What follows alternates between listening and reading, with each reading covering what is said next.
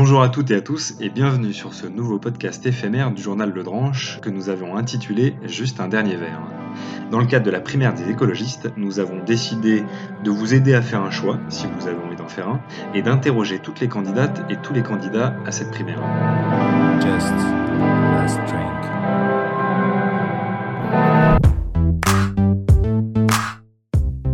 Bonjour Eric Piolle, je suis ravi de vous recevoir pour cet épisode de Juste un dernier verre, donc un petit jeu de mots pour évoquer euh, cette séquence politique qui s'est ouverte, euh, qui est euh, la primaire des écologistes. Hein. nous, on a pu vous découvrir il y, a, peu de temps, enfin pas vous découvrir, mais vous voir, hein. en tout cas vous vous exprimer il y a très récemment lors de, du premier débat de, la primaire. Hein. Et c'est dans ce cadre-là qu'on nous on interroge toutes les candidates et tous les candidats pour euh, mieux les, connaître, les découvrir, connaître leur parcours, hein, euh, leur ambition, leurs propositions et leurs idées.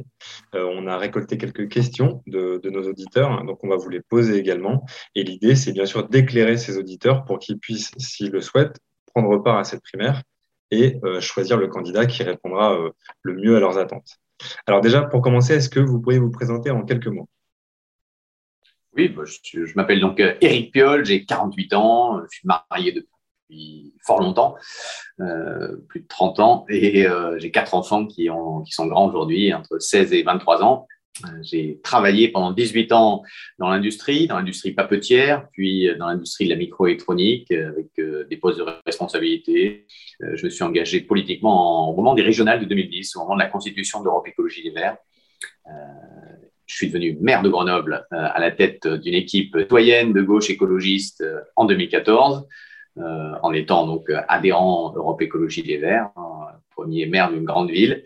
Euh, et puis, euh, donc là, je suis candidat officiellement depuis le 30 juin à la primaire des écologistes pour aller à la présidentielle et aller gagner cette présidentielle. Alors, je, reviens rapidement sur votre parcours professionnel. Vous l'avez dit, vous avez déjà eu une vie professionnelle avant ça. Alors, je, veux juste vous poser une question parce que j'ai découvert ça en préparant l'interview. Je ne sais pas si l'anecdote est vraie, mais est-ce que euh, vous avez perdu votre poste chez HP, notamment parce que vous avez refusé de délocaliser euh, un certain nombre d'activités? Oui, c'est vrai. J'avais euh, à l'époque un chef chinois donc, qui lui couvrait le monde et, moi je m'occupais donc de l'Europe, Moyen-Orient et l'Afrique.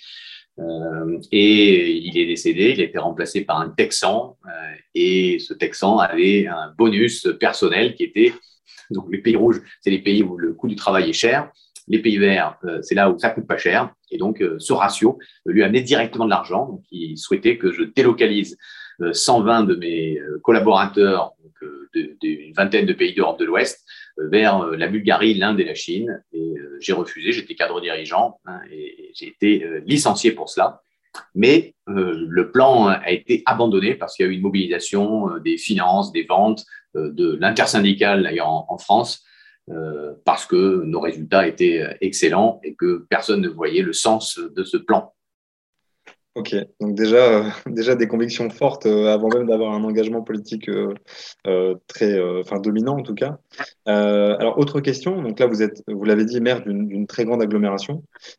Qu'est-ce qui vous a donné l'envie de changer d'échelle, de passer carrément à la, enfin de prétendre en tout cas à la, fonction politique la, plus importante du pays?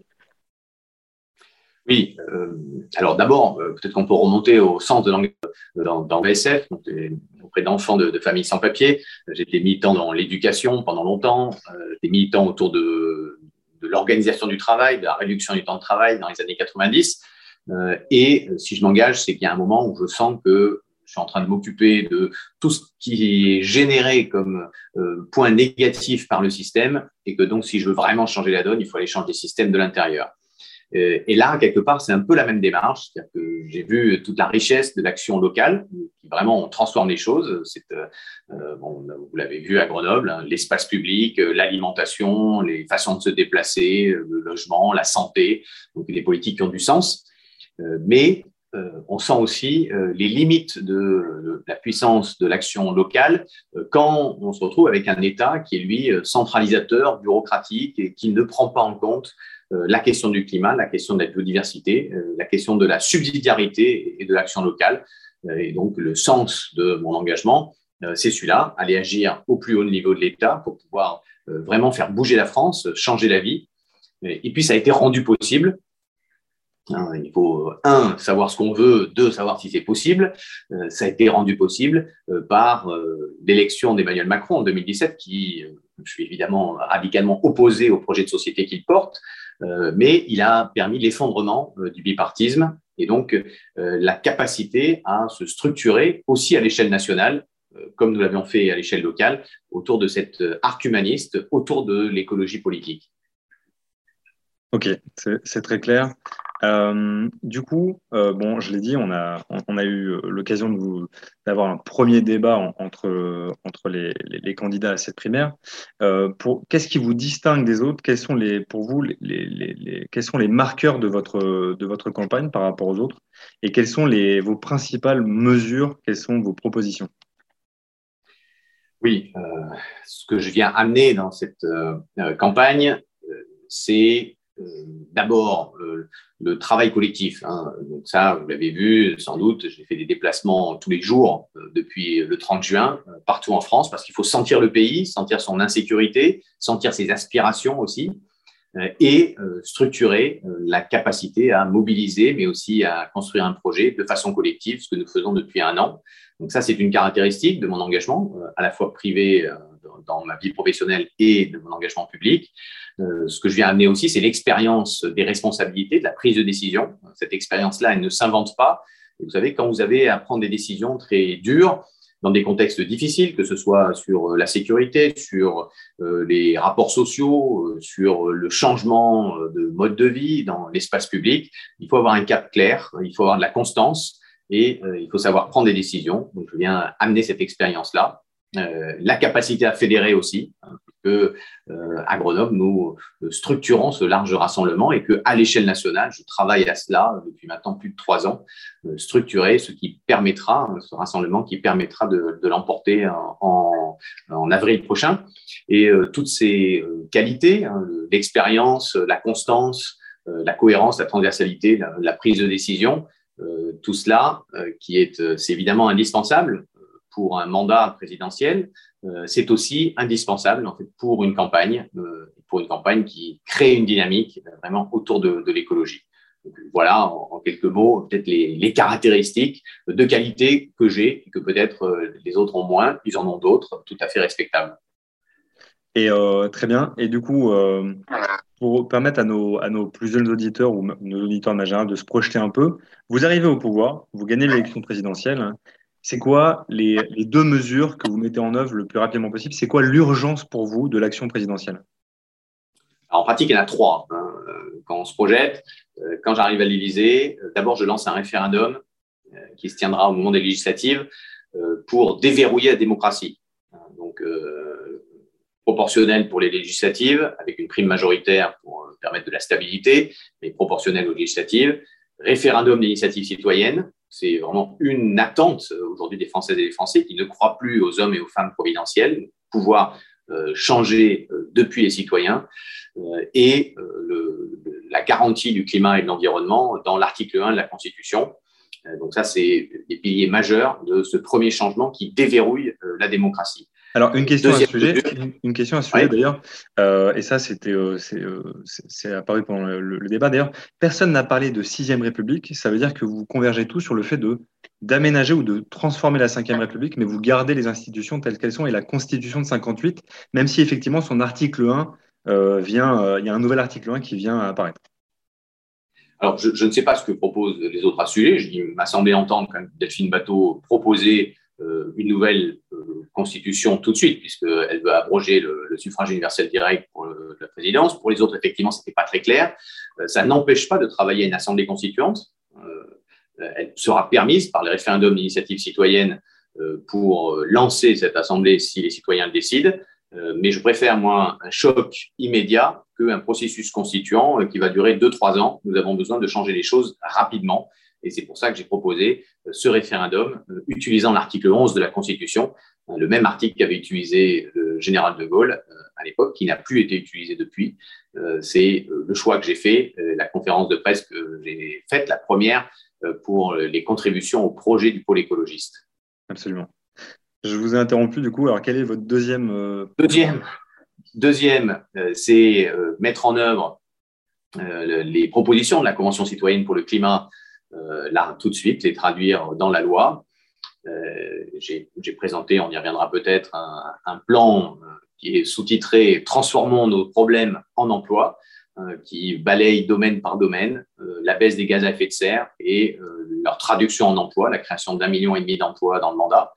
Euh, donc ça, c'est un deuxième pack. Et un troisième pack sur euh, la lutte contre les violences sexistes et sexuelles, et donc notamment euh, le milliard d'euros qu'il faut pour à la fois l'hébergement, l'accompagnement des victimes, la formation de tous les fonctionnaires, que ce soit les policiers, les, la justice ou le, monde enseignant. C'est majeur comme transformation. C'est un objectif en soi, mais c'est aussi un levier puissant de transformation. Alors effectivement, euh, j'en profite pour préciser aux auditeurs qu'ils peuvent retrouver ce plan effectivement sur le site Une certaine idée de demain, dans lequel euh, vous, on peut retrouver toutes ces propositions. Il y a 48 pages, euh, tous les secteurs sont balayés, 140 propositions concrètes et leur traduction effectivement sur les gaz à effet de serre et sur l'emploi. C'est clair. Et du coup, troisième proposition? Et donc la troisième, c'était sur les violences sexistes et sexuelles. Je viens de vous ah, dire un, milliard, un milliard d'euros pour lancer euh, là aussi ce qui avait été promis par d'ailleurs Emmanuel Macron et qui n'a pas été tenu. Euh, c'est un des nombreux euh, facteurs déceptifs de ce mandat. En effet, ça devait être une, des grandes causes du, quinquennat. Et il y a eu, pour certaines associations, pas mal de déceptions sur. Oui, beaucoup. pour nous tous, pour nous, pour nous toutes et tous, hein, franchement, beaucoup de déceptions dans ce domaine. Alors, une petite interlude, une question un peu plus légère hein, euh, pour essayer de, mieux vous connaître. Il est 20h, euh, c'est le jour du second tour hein, euh, et vous apprenez que vous avez gagné. C'est quoi votre, votre premier geste, votre première réaction, la première chose que vous faites? On verra cela. Je crois que ce qui m'inonde dans ces cas-là, puisque j'ai connu la victoire à deux reprises, c'est le fait que j'ai une responsabilité, notamment pour les enfants, pour faire émerger de l'espoir pour leur donner les moyens de se construire une vie d'adulte, d'être émerveillé par la vie, d'avoir euh, une égalité euh, de, dans l'éducation et qui permettent de rattraper les inégalités sociales de départ. Et, c'est ça qui m'anime au plus profond de moi. C'est ça qui, à la fois me rend triste quand je fais des rentrées scolaires, c'est ça qui me mobilise sur les combats, c'est ça qui me tord les tripes et c'est ça qui m'enthousiasme comme combat. Donc euh, j'ai ressenti hein, au moment des élections déjà cela et à chaque fois c'est euh, ça qui me pénètre euh, à l'intérieur. Euh, on a reçu euh, pas mal de, questions en amont là, de, nos auditeurs. Hein. Alors, je, le fais à, la volée. Il y a une première question sur la, politique migratoire. Hein. Euh, on l'a vu, vous avez eu un engagement fort à ce sujet en tant que maire de Grenoble. Hein. qu'est-ce, que, qu'est-ce que vous faites? Quelles sont vos, propositions en la matière? Est-ce que vous changez radicalement de politique migratoire? Alors, il y a notamment en ce moment la, crise afghane. On a eu des prises de position très diverses par, les, par les différents partis politiques. Quelle, quelle, quelle proposition vous adoptez une fois élu président? Peut-être un petit mot sur cette crise euh, afghane qui a, bouleversé tout le monde. Là, j'ai été très fier, moi, des maires écologistes. Nous avons répondu ensemble euh, en disant que nous étions prêts à l'accueil. Et nous sommes prêts à l'accueil aussi parce que euh, les habitantes et les habitants sont prêts à l'accueil. Et, en termes d'échelle, les, les, propos du président de la République ont été dévastateurs. Quand il y a une crise comme ça, penser que son premier réflexe, c'est de dire qu'il faut se prémunir de l'immigration clandestine, euh, c'est absolument détestable. C'est en contradiction avec les textes de la Constitution, euh, avec euh, les engagements de la France dans la Convention de Genève de 51. Et donc, ce que nous avons proposé, c'est l'accueil, accueillir, comme nous l'avons proposé, 100 Afghans et Afghans à Grenoble. C'est à l'échelle, ça veut dire 40 000 à l'échelle de la France. Vous voyez qu'on en a accueilli finalement 2500 et euh, c'est détestable ce qui a été fait là. Donc ça restera euh, une pierre noire euh, dans la géopolitique française.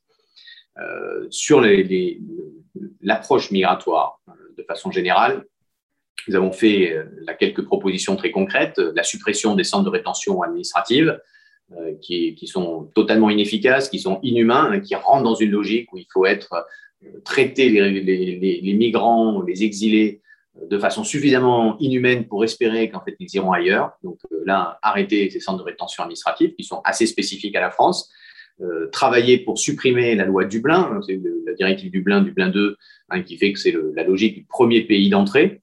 qui empêche toute solidarité européenne, donc, qui fait que la Grèce, l'Italie notamment, sont des pays qui sont sous pression migratoire et qui ont l'impression d'être abandonnés par l'Europe.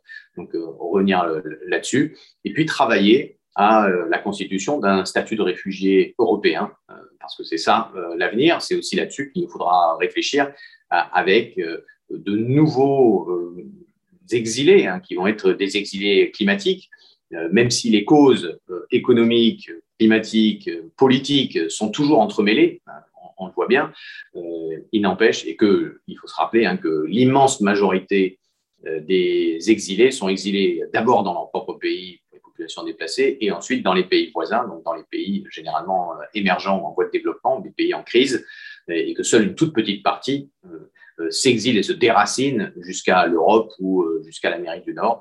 Donc euh, nous avons tout à gagner à avoir une politique humaine en la matière, une politique qui aussi est l'histoire de la France et de la richesse de la France, à la fois culturelle, mais aussi la richesse économique de, de la France. Ne jamais oublier que dans ces migrations climatiques, et il y en a des qui ont marqué l'histoire aux États-Unis, la richesse de la Californie, euh, notamment, est, liée à la migration climatique du Dust Bowl dans les années 30. Donc, euh, n'oublions pas notre histoire, gardons euh, ce caractère humain, parce que c'est ça aussi qui dit comment nous envisageons l'avenir. Moi, j'envisage l'avenir en proposant de l'espoir, de l'espoir par l'action, hein, et se fermer comme ça, avoir cette, ce glissement réactionnaire, c'est en fait envisager l'avenir de façon toujours plus sombre, où on va purger Hein, des éléments pour essayer de se protéger de l'intérieur. Ça ne fonctionne pas, mais ça n'est pas humain euh, non plus. Une autre question qui est revenue beaucoup, alors vous parlez de solidarité, européenne, la question de l'Europe est, beaucoup revenue. Euh, il y a beaucoup de questions qui étaient euh, sous cet angle-là. L'exigence de la transition écologique et de la transition énergétique, notamment, n'est pas toujours compatible avec le fonctionnement et les, et les exigences des institutions européennes. Comment on fait pour, euh, pour transformer l'Europe? Comment, c'est quoi votre, euh, votre positionnement par rapport au fonctionnement des institutions européennes? Euh, Là-dessus, il faut d'abord se prémunir de tout mettre sur le dos de l'Europe. Oui. Vous avez tout vu le rapport du Haut Conseil pour le climat qui est sorti en juin. il dit deux choses que la France va deux fois trop lentement dans sa réduction des gaz à effet de serre et que la France va moins vite que les autres pays européens. Donc ça, on ne peut pas dire que c'est la faute de l'Europe. Hein. Nous faisons euh, la moitié du travail que nous avons à faire et nous allons moins vite que les autres pays européens. C'est la responsabilité de la France. Euh, et donc ça, c'est important de le comprendre parce que retrouver une place et une capacité d'influence sur la scène européenne, ça veut dire déjà être à la hauteur de ses propres engagements et, faire ce que l'on doit, hein, être en pointe dans ce domaine-là. La France a besoin de projets qui l'inspirent hein, dans son histoire. Euh, elle est forte quand elle a des projets qui la dépassent, qui fédèrent tout le monde. Donc, euh, gardons cela en tête. Et, effectivement, euh, évidemment, l'échelle européenne est une bonne échelle pour travailler la question du climat. Nous voudrons changer le mandat de la BCE. Aujourd'hui, c'est l'inflation et la croissance. Nous voulons un mandat sur la solidarité et le climat. Des pistes sont ouvertes, puisque là, nous avons eu ce plan d'investissement de 750 millions d'euros, 390 en subvention, 360 en, en prêt. Euh, mais c'est une entaille hein, au traité européen, une entaille pour le Covid, mais cette entaille pour le Covid fait suite à l'entaille pour la crise financière de 2008. Et donc, euh, ce que nous porterons, euh, c'est une troisième démarche, mais qui cette fois-ci soit pour le climat et la solidarité, sécuriser ce changement, avec aussi une demande de refonte des traités. Il faut pour cela la, signature de 14 chefs d'État ou de gouvernement. Et, donc, c'est une solution qui est atteignable. Euh, je suis, pour conclure sur la question européenne, je réaffirme une position qui est euh, d'une Europe euh, fédéraliste et non alignée sur les États-Unis, c'est-à-dire je suis multilatéraliste et pas atlantiste dans la période. Je trouve c'est intéressant de le préciser et de le rappeler. Oui, en effet. on parle du coup de, transformation et cette transformation, elle se finance. Euh, vous avez évoqué euh, il y a peu euh, une, proposition, c'est celle de l'ISF climatique ou de l'ISF vert. Donc, est-ce que vous pouvez nous expliquer un peu en quoi ça consiste hein? Oui, ça part d'un constat. le constat, c'est qu'aujourd'hui, il y a des inégalités sociales majeures dans les gaz à effet de serre, dans l'émission des gaz à effet de serre. Le rapport d'Oxfam de l'automne dernier le rappelait, les 10% les plus fortunés en France émettent quatre fois plus que la moitié d'entre nous qui sommes les moins favorisés. Donc, il y a ce décalage-là qui est très fort. ça veut dire quoi? Ça veut dire qu'aujourd'hui, les sommes accumulées sont des, sommes qui sont néfastes pour l'environnement, néfastes pour la biodiversité, néfastes pour le climat. Donc, nous, avons, nous allons aller chercher cet argent qui est aujourd'hui néfaste pour lui permettre de financer en fonctionnement euh, les services publics dont nous avons besoin, les emplois communs euh, dont nous avons besoin, euh, l'éducation, la santé, le régalien également, et en investissement de pouvoir financer cette transition. Donc là, c'est très clair. Il faut aller chercher cet argent. Aujourd'hui, cet argent, il a été accumulé de façon indue. Il est nuisible dans son usage. Donc, nous allons chercher. Et ce rééquilibrage-là, il est majeur. Il est majeur à la fois sur les questions de justice sociale, mais il est majeur sur la capacité à faire bouger la société. Euh, donc tout ça, c'est euh, extrêmement clair dans notre tête. L'ISF climatique euh, revient à cela. Il a été chiffré par Greenpeace à une source de financement d'environ 8 milliards d'euros.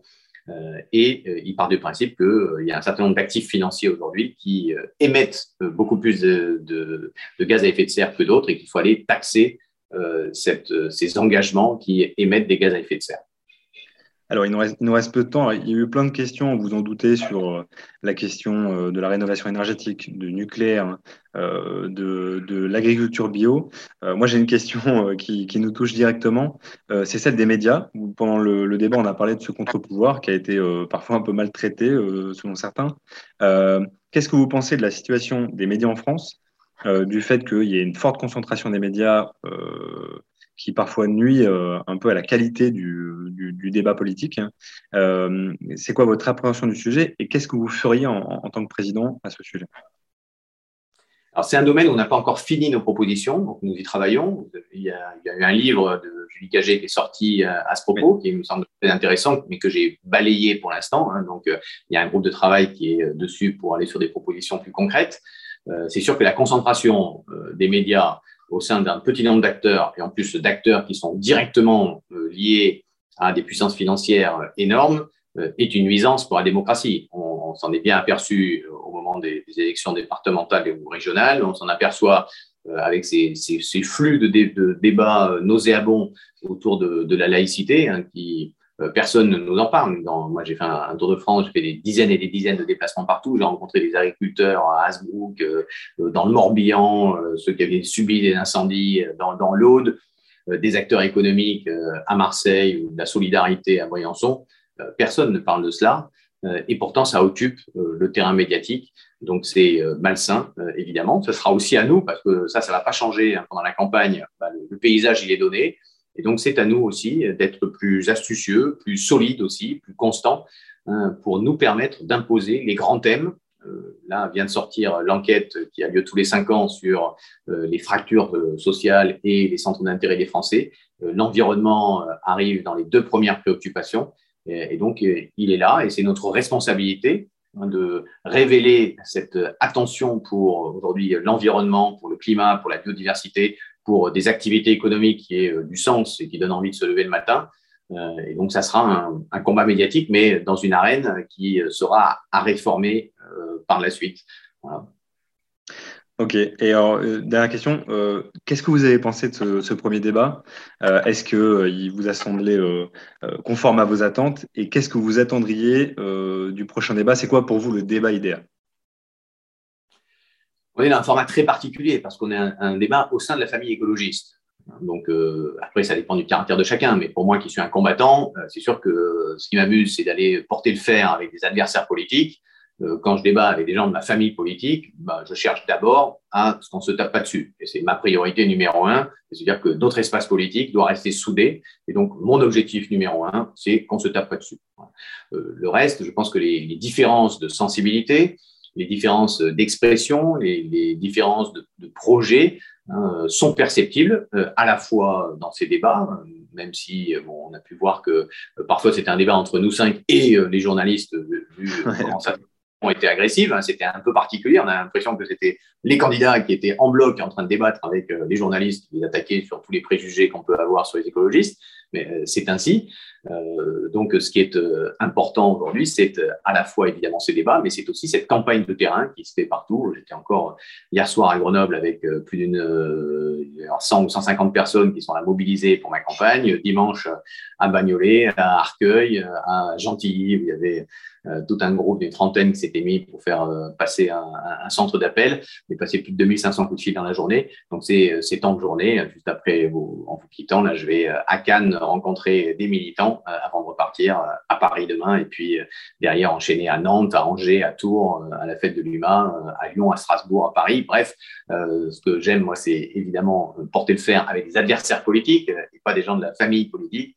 Et deux, c'est aller dans ces rencontres de terrain qui permettent de sentir euh, le pays et évidemment de booster mes militants pour en faire des activistes euh, à fond dans ces derniers jours de campagne. Bon, bah, malgré tout, vous aurez quand même au moins deux autres débats à, mener avec, avec les autres candidats. Je, le rappelle pour les auditeurs, le prochain aura lieu le mercredi 8 septembre à 20h45 sur LCI.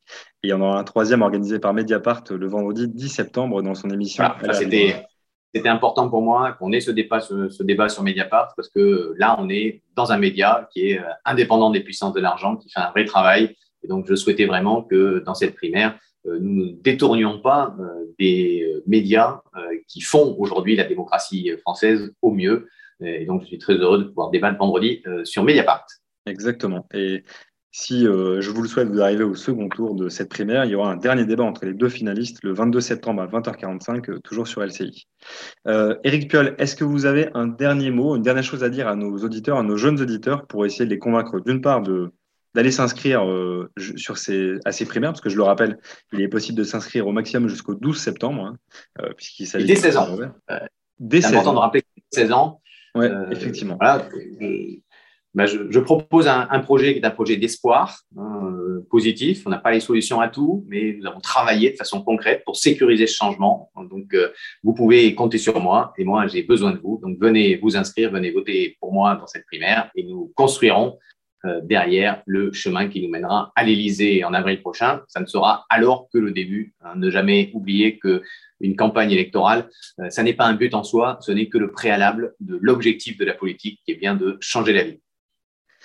Eric Pell, on n'a pas pu tout aborder aujourd'hui, mais j'invite nos auditeurs, comme j'ai dit tout à l'heure, à aller sur le site Une certaine idée de demain. Ils pourront découvrir l'ensemble de vos propositions. Eric Piolle, merci beaucoup pour votre disponibilité. On vous souhaite euh, bonne chance pour ce premier tour et euh, peut-être qu'on vous donne rendez-vous euh, dans quelques semaines si, et encore une fois, je vous le souhaite, vous êtes devenu candidat officiel à l'élection présidentielle pour les écologistes. J'y compte bien. Merci beaucoup. Merci beaucoup. À très bientôt. Au revoir.